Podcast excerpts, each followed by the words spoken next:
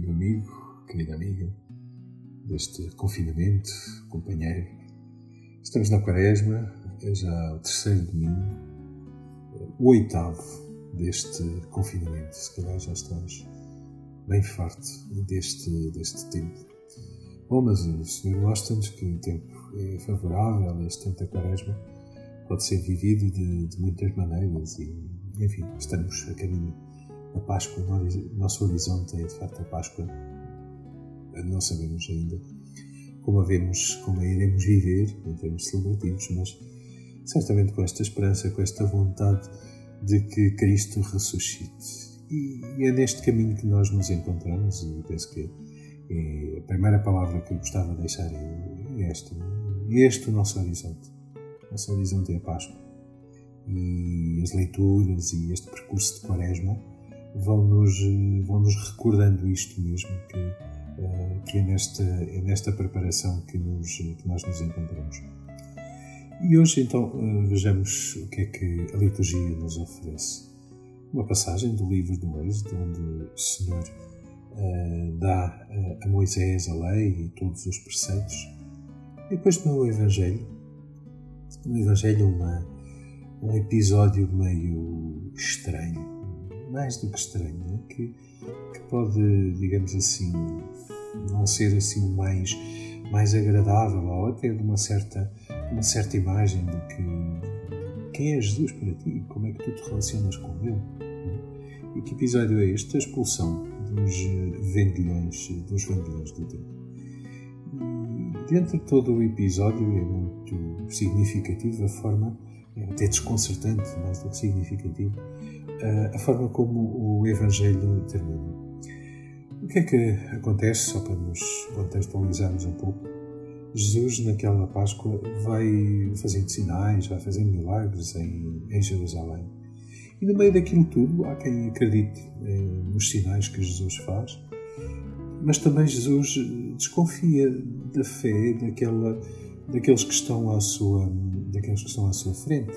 Jesus eh, não, não acredita eh, de que, digamos assim, de que aqueles milagres possam realmente provocar alguma coisa na vida das pessoas. Isto porquê? Porque muitas vezes, e acho que isto tem a ver eh, enfim, com a forma como nós olhamos para Jesus, os milagres são, eh, são uma coisa boa, é? naturalmente, quer dizer, eh, curam, Jesus cura as pessoas, as pessoas veem os milagres, dizem que, hum, que acreditem que acreditam nele e de facto isso é uma coisa muito muito positiva não é? então mas se isto é positivo porquê é que Jesus não porquê é que Jesus desconfia disso não é? para nós eu penso que dá que, dá que pensar dá que pensar isto e dá que pensar uh, porque é que no fundo porque é que são as razões que as pessoas se aproximam de Jesus não é? E aqui se quiseres tirar as pessoas não é? uh, coloca-te a ti não é? coloca o teu nome porque é que porque é que tu te aproximas de Jesus porque é que eu me aproximo de Jesus o que é que eu vejo em Jesus qual é no fundo um, a concepção de, de religião ou de fé, eh, se quisermos, eh, que eu tenho. É? é? alguma coisa de gratuito ou é simplesmente também como aquilo que, se, que lá se passava, uma espécie de, uma espécie de comércio? Eh, para percebermos um pouco melhor aquilo que Jesus nos, enfim, nos fala, aquela circunstância, aquele acontecimento, havia isto, não é? O templo estava muito baseado nos ritos, nas circunstâncias exteriores, naquilo que as pessoas iam ali e faziam. Era, era uma espécie de passadeira vermelha para ver e ser visto também. E, aí havia toda uma série de ritos e de, de enfim, pequenas coisas que era preciso fazer. Né? O que é que estavam lá a fazer os cambistas? Bom, porque a moeda em circulação, a moeda romana, o denário, tinha cunhado uh, as fins do imperador. E, portanto, para os judeus aquilo era uma moeda impura. E, portanto, essa, essa moeda não podia ir, uh, não podia ser deitada nos cofres do templo. E por isso, um, e por isso era preciso, digamos assim, antes de deixar a esmola no templo, era preciso trocá-la. E, portanto, os cambistas estavam lá precisamente para uh, trocar essas moedas romanas que, que, as pessoas tinham para uma moeda pura que pudesse entrar, uh, que pudesse entrar no templo. A mesma coisa se passava em relação aos animais. Não é? Nem todos os animais estavam, digamos assim, permitidos de serem apresentados no templo. E ali estava, digamos, e quem vinha de longe era mais difícil trazer eh, animais para serem que reunissem realmente as condições que seriam as necessárias para que o, o sacrifício fosse, enfim, apresentado como, enfim, como um sacrifício, uh, como uma ação pura, agradável a Deus.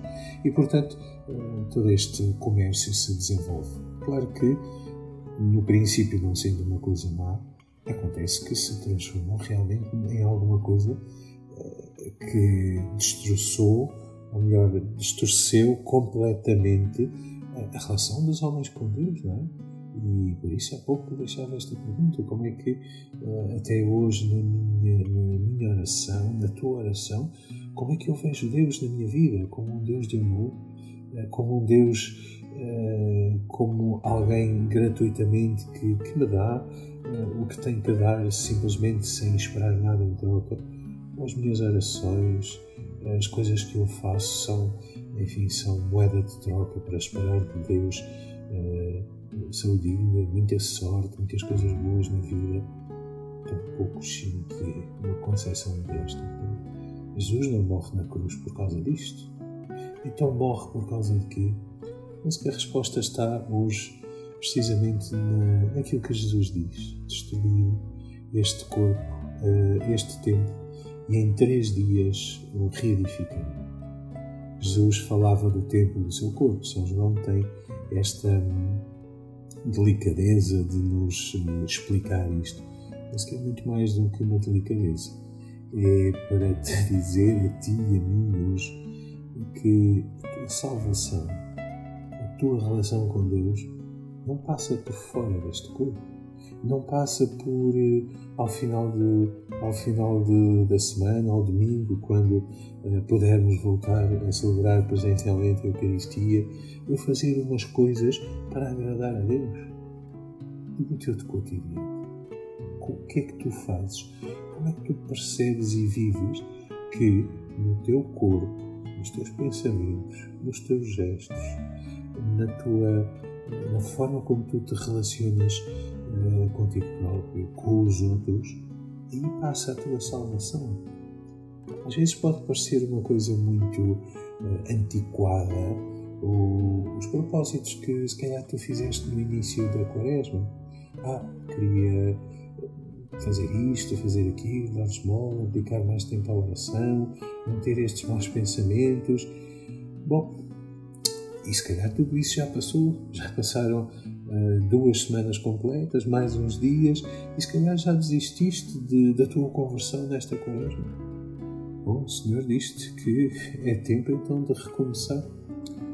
Eu gostava de terminar por, por, por contar um pequeno episódio que se conta, enfim, aquelas, aquelas histórias uh, de um rapaz, um noviço que estava num, num convento cujo superior lhe mandou regar uma planta seca. E, enfim, para um rapaz aquilo parecia a coisa mais absurda. E se calhar durante muito tempo eh, teve vontade de desistir e ter pensado: quem me manda fazer isto está completamente louco. Para que é que isto serve? E a verdade é que, passados uns tempos, essa planta uh, voltou a florescer se calhar às vezes a tua vida, pelo menos a mim, eu sinto que às vezes é assim, é assim. Estou a deitar água para uma planta que está seca, para um feitio que tenho péssimo, para uma coisa que gostava tanto de mudar e ainda não mudei. E eis que Deus, eh, sem às vezes nós o esperarmos, faz esta mudança, opera esta conversão. Portanto, gostava de te dizer hoje: não desistas de ti, Deus também não desiste. Portanto, coragem e procura olhar a Deus e olhar para ti próprio, olhar a tua vida, o teu cotidiano. O que é que eu hoje, ao longo desta semana, posso fazer e experimentar e viver como lugar de conversão? Conversão não acontece fora de ti. Acontece no teu coração, nos teus gestos, na tua palavra, nas tuas palavras, no teu olhar, na tua vida. Então, olha, desejo-te um domingo e que rezando também pelo Papa Francisco e por esta visita apostólica que ele está a fazer ao Iraque, a terra onde Abraão nasceu e, enfim, esta terra também importante para nós eh, cristãos, herdeiros de Abraão.